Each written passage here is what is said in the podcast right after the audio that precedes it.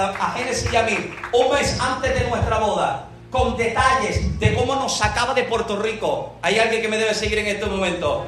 Con detalles, el Señor está diciendo, tu tiempo en Puerto Rico terminó y te voy a extraditar. Recibirás una llamada de los Estados Unidos con tocaré el corazón de amistades y te sacarán de Puerto Rico dándote la ayuda. Esta será la señal de tu partida de Puerto Rico. Ocho meses después, mi teléfono suena ofreciéndonos casa, ofreciéndonos ayuda, ofreciéndonos ministerio. Pero escuche bien, salgo de Puerto Rico con seis maletas. Nada de pertenencia. Seis maletas a vivir en un estado donde estamos completamente solos. ¿Me permite eh, abrir mi corazón un momento? Sin familia, sin amigos. La gente más cercana nos quedan a siete horas y media. Cinco horas y media o cinco horas en, eh, el área de Tampo, en el área de, Orlando, de Kissimmee, en, eh, la Florida. Salir de Puerto Rico dejando todo y llegar a un estado donde nadie me conoce. ¿Alguien está acá? Donde no hay oportunidades, donde no tengo nada, escúchame bien, donde todas las ayudas no, nos han sido negadas y llegar a un lugar. ¿Y sabes cuál era mi mayor frustración y mi mayor dolor? Que abriera la puerta de la habitación y encontrara a mi esposa llorando porque extraña a su familia, nunca había vivido lejos de Puerto Rico. Y tener que aceptar la voluntad de Dios y decirle, Dios, me duele, pero yo sé que tú estás conmigo. Me duele, pero voy a soltar todo lo que me estás pidiendo para correr detrás de ti. Porque escuchen bien, el apóstol Pablo dice que la voluntad de Dios son tres cosas. Buena, agradable y perfecta. Es buena, agradable y perfecta aun cuando no la entiendo. Es buena, agradable y perfecta aun cuando me duele. Es buena, agradable y perfecta aun cuando las puertas están cerradas. Alguien debe seguirme. Porque hay gente que ha visto las cosas difíciles y está pensando que Dios no está con él. Al contrario, en medio de la adversidad, ¿sabes qué hemos visto, pastor? Que abriendo el buzón de casa, de pronto encontramos cheques con dinero. De que llegamos a casa y de pronto hay comida en la puerta. De que de pronto llegamos sin tener antes de que haya que hacer un pago, de pronto aparece porque cuando entiende que el Eterno está de tu lado, aunque te duele, tú sigues caminando, aunque te ha golpeado. Alguien hoy debería comenzar a hacer movimientos de fe. No sé hacia dónde me lleva, pero me muevo guiado por la voz de tu espíritu. Es a través de la fe que podemos ver a Dios en medio de estos escenarios. Mira lo que Segundo de Reyes establece, capítulo 6, verso 17. Y oró Eliseo y dijo, te ruego, oh Jehová, que abra sus ojos para que vea. Eliseo es evidente, sabe lo que es ver a Dios en el mundo espiritual obrando y moviendo, pero el siervo que tiene a su lado está tan atemorizado con lo que está viviendo que dice, vamos a morir. Y la oración del profeta no es que el siervo reciba beneficios, ni puertas, ni oportunidades. ¿Sabe lo que está pidiendo? Señor, abre sus ojos. Que Él vea lo que tú estás haciendo. Que Él vea que tú estás a su favor. Escúchame bien. Uno de los mayores peligros que podemos correr es caminar con gente que no está viendo lo que nosotros estamos viendo. Gente que no tiene la capacidad de ver en el Espíritu lo que a nosotros nos ha sido revelado. Escuche bien, el mayor problema en el cual podríamos caer es en el problema de la ceguera espiritual. Diga conmigo, ceguera espiritual. No como que usted está despierto, ceguera espiritual. Escuche bien, la ceguera espiritual se puede revelar y manifestar de diferentes formas y hacia diferentes cosas. Hay personas que pueden ser videntes para un Dios de liberación, pero son ciegos para un Dios de milagro. Pueden ser videntes para un Dios de juicio, pero son ciegos para un Dios de misericordia. Pueden ser videntes para un Dios de condenación, pero son ciegos para un Dios de restauración. Pueden ser videntes para un Dios de bendición, pero ciegos para un Dios de sometimiento. Pero le tengo noticia a alguien, para toda ceguera espiritual hay un Dios que es luz, que alumbra el corazón más oscuro y entenebrecido y le devuelve la claridad. Ah, alguien que hoy pida, abre mis ojos, Señor.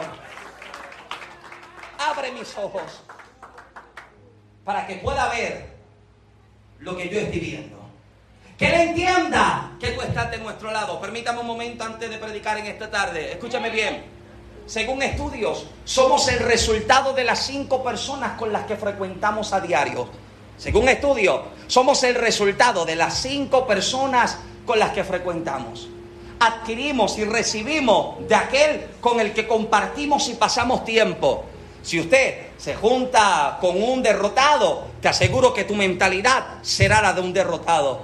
Usted se junta con alguien que solo habla de duda, de crisis, de enfermedad y de problemas. Te aseguro que usted solamente hablará de crisis, de dolor, de prueba y de enfermedad. Pero de pronto usted se junta con un, un loco en la fe uno que de pronto ve las cosas y las llama de la forma que no son. De pronto él dice, no hay, pero yo vi en el Espíritu ya fue. Que debe seguirme en este momento.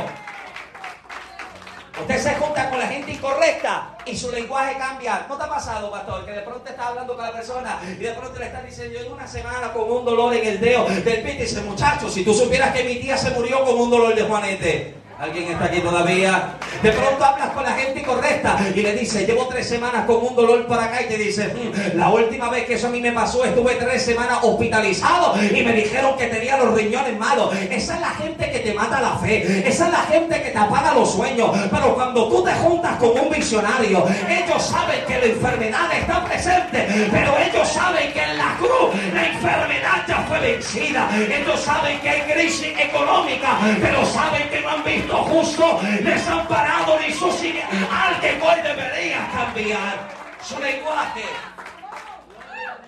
¿Te has dado cuenta? Que hay gente que lo único que ve y experimenta en su vida es exactamente lo que habla a diario. El predicador decía en los proverbios que el poder de la vida y de la muerte están donde en el poder de la lengua. Y el que la ama comerá de su fruto. Por eso es que hay gente que lo único que vive es crisis, lo único que vive es enfermedad. Y sabes que me bendice en esta casa, que siempre que hablo con alguien, sea con el pastor o algún hermano, ¿sabes cómo yo comienzo mi saludo? Dios te bendiga, ¿cómo está? ¿Y sabes cuál es la respuesta? Bendecido, prosperado. Ah, yo pensé que ya hablaba con alguien aquí. La gente que entiende, hay crisis, pero sigo bendecido, sigo prosperado, sigo en alguien que lo grite en esta tarde. Ah.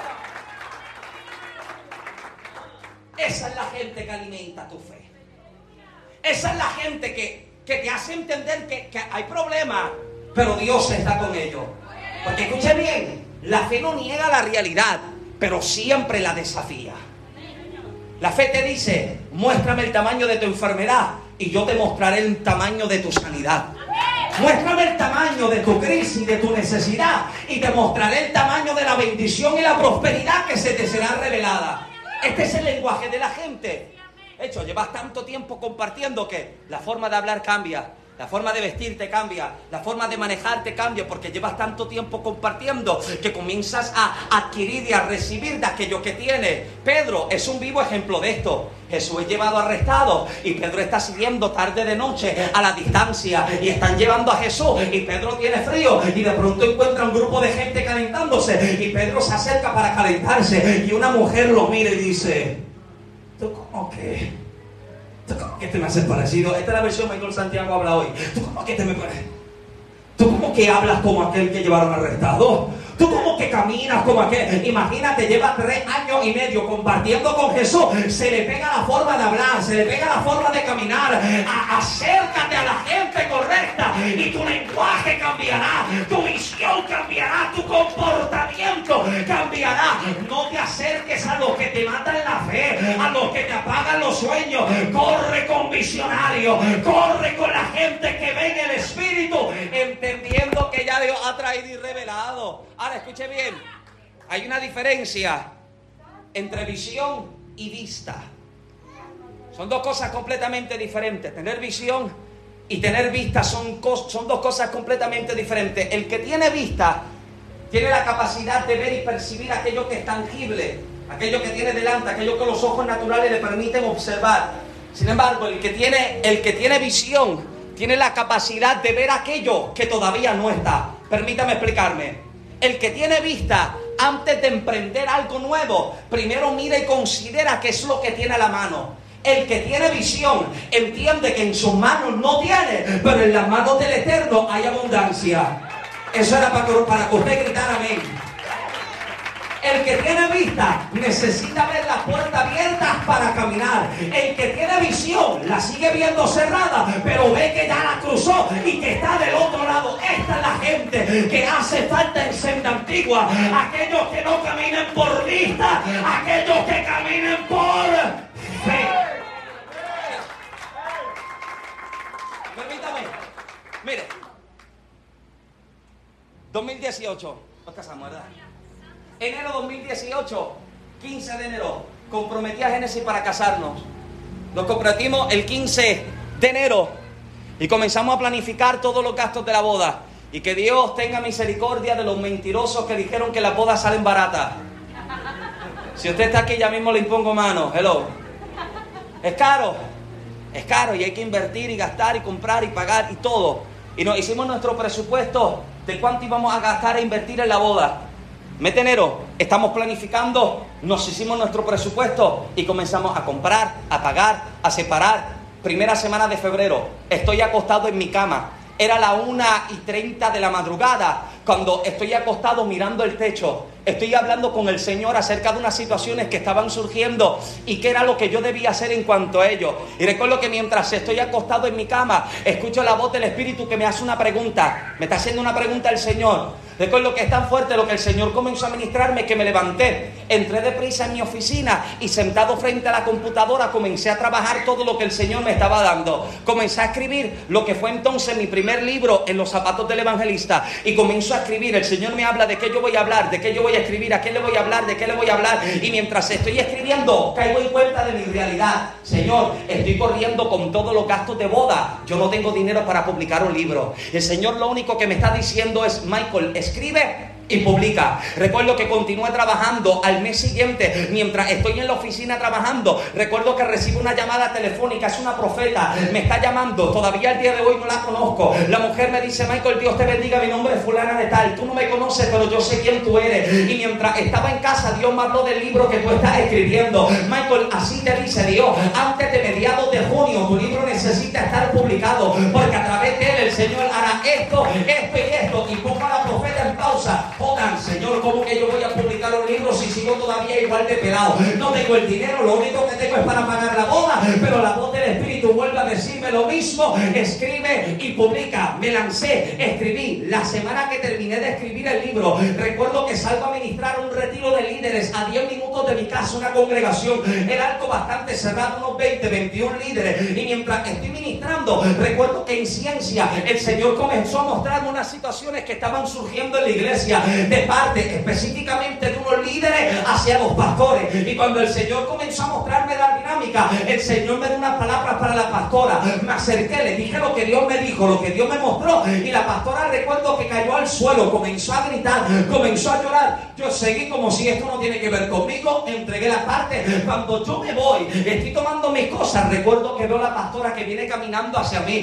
viene prácticamente bebiéndose las lágrimas, pero mientras se acercaba, recuerdo que venía metiendo su mano en su cartera, sacó una chequera y me preguntó, Michael, ¿cuánto dinero tú necesitas para publicar tu libro? Que yo quiero correr con todos los gastos de publicación. Permítame hablar con alguien en esta tarde, que el Eterno te mostró la visión. Él te dice, camina, porque ya yo te abrí el camino, ya yo te abrí la puerta. He tomado los recursos del norte, del sur, del este y del oeste. Pídeme las naciones que te las entrego. Pídeme la prosperidad que te la doy. Alguien hoy el Señor le está diciendo, lánzate en fe, da el paso que estoy contigo. Alguien que grita amén. Oh, gloria. Lánzate.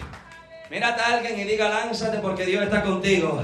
Ah, dígaselo como que usted está despierto. Lánzate que Dios va delante de ti. Da el paso que vas a, pisar en seco. Pisarás firme. Ve la agua moviéndose. Pero las aguas se convertirán sólidas para que pise firme sobre ella. Ahora, regálame estos últimos 15 minutos porque usted quiere que yo le predique. Hablar de visión y hacer un paralelo con Bartimeo parece ser algo irónico. ¿Cómo hablar acerca de visión y contar la historia de un ciego? Uno que nunca ha visto. Y cuando usted lee los detalles que Marcos comienza a revelar, regáleme un momento para compartirles un poco en esta mañana.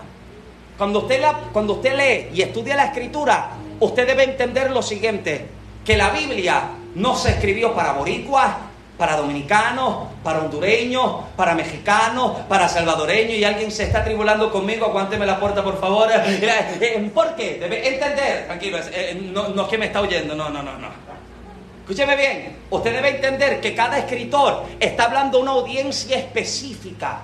Por eso es que si usted no toma esto en consideración, es posible que usted interprete el texto de una manera equivocada a lo que, lo que verdaderamente se intentaba decir a través de ello. Usted debe entender que cuando usted estudia el texto, debe considerar quién está hablando, a quién le está hablando, cuándo está hablando y dónde se encuentra cuando está hablando, porque de esta manera te permite entonces tener el contexto completo del por qué está hablando acerca de cierta temática. Pero si usted no lo considera así y toma en entonces verso al azar, terminará entonces interpretando cosas que no tienen veracidad. ¿Alguien me sigue todavía? Se toma entonces el texto, se lee considera el contexto para entender cuál es la idea y la intención del escritor. Por eso es que de pronto, recuerdas que cuando terminan los años y está a punto de, de, de comenzar el nuevo, todo el mundo hace sus resoluciones de año nuevo, ¿verdad que sí? Y todo el mundo dice, el año que viene yo voy a leer la Biblia en un año. Llegó marzo y te quitaste.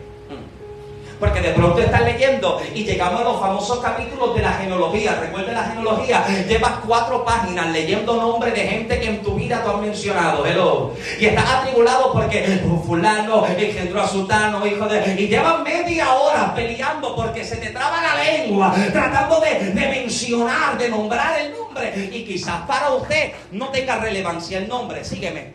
Quizás usted lee el texto y usted se pregunta, pero ¿qué tiene que ver esto? ¿Por qué me está hablando acerca de fulano y de fulano? Porque quizás nosotros, como lectores exteriores, no nos tiene relevancia, muchas gracias, no nos tiene relevancia lo que el texto nos está diciendo, pero cuando usted considera quién escribe, cuándo escribe y dónde está, usted entonces puede entender cuál es la intención de lo que está diciendo. Usted toma, por ejemplo, primero de Crónicas, capítulo 1, y te das cuenta que todo el capítulo hay una genealogía que está siendo relatada. Te das cuenta entonces de quién es el que habla. El escritor le está hablando a una audiencia posexílica. Recuerde que en el cautiverio de Babilonia hay dos generaciones diferentes. Está la generación que llega cautiva y la generación que nace en el cautiverio. Los que llegan de afuera vieron la gloria del templo de Salomón, pero los que han nacido en el cautiverio nunca habían visto el templo, nunca habían visto la gloria. Por lo tanto, lo que ellos conocen de gloria es tan solo la referencia de lo que alguien les contó. Es por eso eso entonces que los escribas necesitaban tomar los rollos, abrirlos delante del pueblo y comenzar a darle mención a los nombres. ¿Por qué? Porque al presentar la genealogía se está dando lo primero, identidad al que escucha.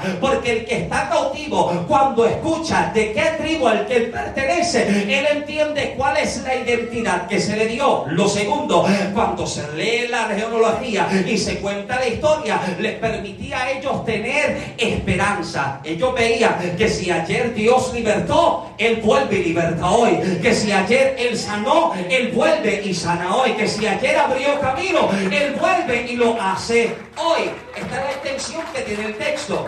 Pero eso es que usted no va a leer así a lo loco, como decimos en Puerto Rico, o al papagayo, no. Usted va a considerar todo el texto para conocer los detalles. Y cuando conoce el detalle de lo que Marcos está hablando, hay unos detalles y con esto ya yo me voy tranquilo a casa. Mira lo que Marcos está relatando. Marcos menciona, mira cómo el texto lo menciona, Bartimeo, el hijo de Timeo. Es importante el dato que Marcos está dando, porque tanto el nombre de Bartimeo como el de Timeo en el griego significaban exactamente lo mismo. ¿Sabe lo que significaba? El hijo de la honra. Escuche bien lo siguiente, en la antigüedad cuando se nombraba un hijo, no se le daba el nombre que estaba a la moda. No era porque quería arrimar a ver cómo suena mi nombre con el de Génesis. Cuando se le daba un nombre al hijo, se le sellaba el destino.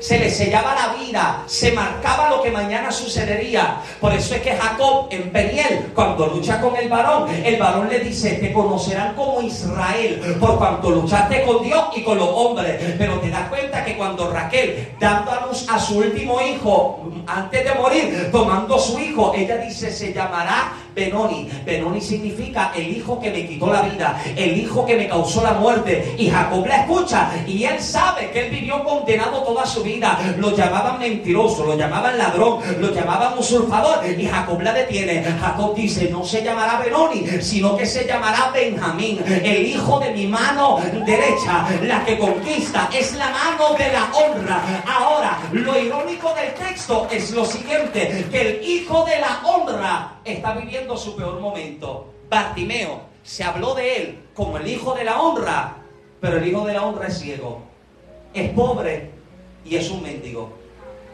Mira los detalles que Marcos revela. Marcos dice que Bartimeo estaba sentado junto al camino. Tanto el nombre como el lugar son importantes para lo que Marcos intenta revelar. Marcos dice que el hijo de la honra es pobre, ciego, mendigo y sentado junto al camino está esperando a que alguien le pueda ayudar. Escucha lo siguiente, para este tiempo el mendigo no se estacionaba donde quería. Esto no es que el primero que llegue es el primero que, que se sienta a pedir. Ellos necesitaban un permiso legal.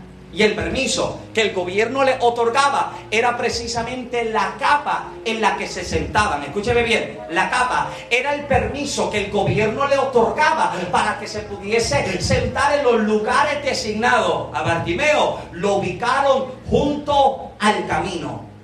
Y cuando se sentaba o tenía la capa, lo primero que se hacía con la capa es que se sentaba sobre ella. Escuche bien, no es que se arropaba con la capa, se sentaba sobre ella porque la intención de sentarse sobre la capa, número uno, era lo siguiente. La capa revelaba que lo que tiene no es gracias a Dios, es gracias a los hombres. Escuche bien. La capa lo primero que intenta hacer es excluir a Dios de la, de la ecuación dejarle saber a la gente, no fue Dios el que le ayudó, fue el hombre el que le ayudó. Por lo tanto, le entregaban la capa y cada vez que la gente veía a un mendigo sentado sobre la capa, podían deducir que el gobierno les estaba ayudando. Número dos, al estar sentado sobre la capa, lo segundo que deben hacer es que entonces, deben entonces, cuando piden, ellos cuando piden y la gente les ayuda, se supone, escuche bien, se supone que cuando alguien ayudara al mendigo, se supone que la persona que le estaba ayudando le dijera el nombre. En este caso, si yo encontraba a Bartimeo mendigando, yo tomaba el dinero y yo le decía, Bartimeo, mi nombre es Michael Santiago y te estoy dando un dólar como parte del acuerdo que se hace con el gobierno es el siguiente. Cada vez que alguien ayudaba al mendigo y el mendigo conocía su nombre, se supone que comenzara a gritar el nombre de la persona que le ayudó. Si yo ayudé a Bartimeo, Bartimeo comienza a gritar, Michael Santiago me ayudó. ¿Y sabes cuál era la intención de esta? De que todo el pueblo se enterara de lo que Michael Santiago hizo. ¿Me permite predicar en español? La intención era exaltar el ego, el ego, la imagen, dar entonces cierto orgullo a aquel que ayudaba. Y escúcheme bien lo siguiente, porque el detalle está en que los religiosos del tiempo conocían cómo manipular el sistema. Ellos sabían cómo se manipulaba toda esta situación, por lo tanto, lo que hacían es que llegaban precisamente a los lugares donde los mendigos se estacionaban a pedir. ¿Y saben lo que hacían? Sacaban de su dinero, le daban al mendigo y les decían, Michael Santiago fue el que te ayudó. Y Bartimeo, el mendigo, gritaba, Michael Santiago. Y todo el mundo decía, wow, qué bueno es Michael. Michael sí que ayuda al pobre. Michael sí que ayuda al mendigo. Michael sí que toma de lo que tiene y ayuda a los que no tienen nada. Pero ¿sabe qué? Jesús los conoce. ¿Y sabes cómo Jesús los llama? Hipócritas. Come on. La, la gente tiene esta idea y este concepto de que Jesús viene flotando en una nube, palomitas vienen flotando detrás de él. No, Jesús viene con un mensaje fuerte. Jesús no llega a ser amigo. Jesús no viene a congraciarse con la gente. Jesús habla con los discípulos y le dice, ustedes no hagan como hacen los hipócritas, porque Jesús le dice, ¿saben lo que los hipócritas hacen? Ellos les encanta hacer oraciones extensas en público. ¿Saben cuál es el problema? Que ellos, ellos reconocían cuál era la hora de la oración y antes de que llegara la hora de la oración se iban a caminar por las plazas públicas, se iban de turisteo interno y comían pupusa, comían empanadilla, comían mangú, comían mofongo y cuando sonaban las campanas indicando que era el tiempo de la oración, como no les daba tiempo de llegar al templo, se arrodillaban en público y decían, Dios, aquí está tu siervo, yo oro, yo te busco. No sé cómo estos impíos que no te buscan ni te oran y Jesús lo llama. Jesús le dice a los discípulos, cuando tú vayas a orar, Mateo 6, verso 6, tú entra en tu cuarto Cierra la puerta atrás de ti. Ora a tu Padre que te ve en secreto. Y el que te ve en secreto, en el público entonces te recompensa. Eso le dice a los discípulos, tú cuando vayas a ayunar, no hagas como hacen los hipócritas. Ah, gracias porque alguien está predicando conmigo. Eso le dice, cuando tú vayas a ayunar, lávate la cara. Sácate la lagaña de los ojos, sígueme. Peínate el pelo bueno que tienes. Cámbiate la ropa, bañate, que nadie sepa que estaba delante del Señor en retiro. Porque sabe lo que Jesús le establece. Cuando lo que tú haces, lo hace para que los hombres lo vean. Esa es tu recompensa. ¿Sabe cuál es la recompensa? Un aplauso. La recompensa, un like. La recompensa, una palmada en el hombro. Pero cuando entonces tú puedes hacer sin la intención de que la gente te aplauda ni te vea, sino para que el Eterno lo reconozca. Te aseguro que la recompensa que el Eterno te dará siempre será mayor que la que los hombres te pudieron haber dado. ¿Alguien dice amén? Jesús le dice a los discípulos, no sean como los hipócritas, cuídense. De hecho, de camino a Bethsaida, antes, mientras van en la barca, Jesús advierte a los discípulos y él les dice, cuídense de la levadura de los fariseos. O sea, lo que yo estoy haciendo con ustedes y en ustedes es para que sean diferentes a ellos. Mira a alguien y dígale, no te conviertas como ellos. Ah, dígaselo con, con, tono de predicador, no te conviertas como ellos. Cuídate de la levadura de los fariseos. Porque la intención del fariseo es que la gente vea y aplauda lo que él hace. Pero Jesús dice que son hipócritas. Ahora, note el detalle, recuerde, ya con esto voy cerrando.